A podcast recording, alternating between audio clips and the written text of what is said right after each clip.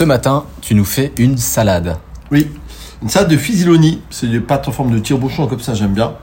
Alors, euh, évidemment, comme je dis toujours, euh, achetez des pâtes de qualité. Hein. Si vous ne savez pas les trouver, passez-moi un coup de fil.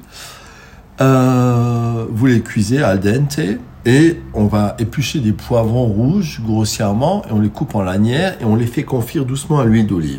On coupe des rondelles d'aubergine, on met un peu d'huile d'olive, du sel et au four grillé.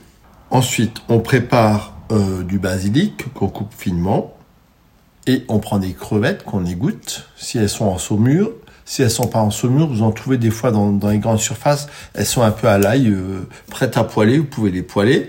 Vous les mélangez avec vos, vos fusillonis, vos poivrons, vos aubergines. Vous y rajoutez de l'huile d'olive, votre basilic. Vous rectifiez l'assaisonnement. C'est une salade de pâtes qui se mange froide ou tiède. Voilà. Euh, ça peut être une entrée. Ça peut accompagner un barbecue. Voilà. Ou ça peut même être euh, dans des petites verrines à l'apéro. Euh, si vous avez un pote qui vient à la maison. Voilà. Je vous embrasse, à demain, ciao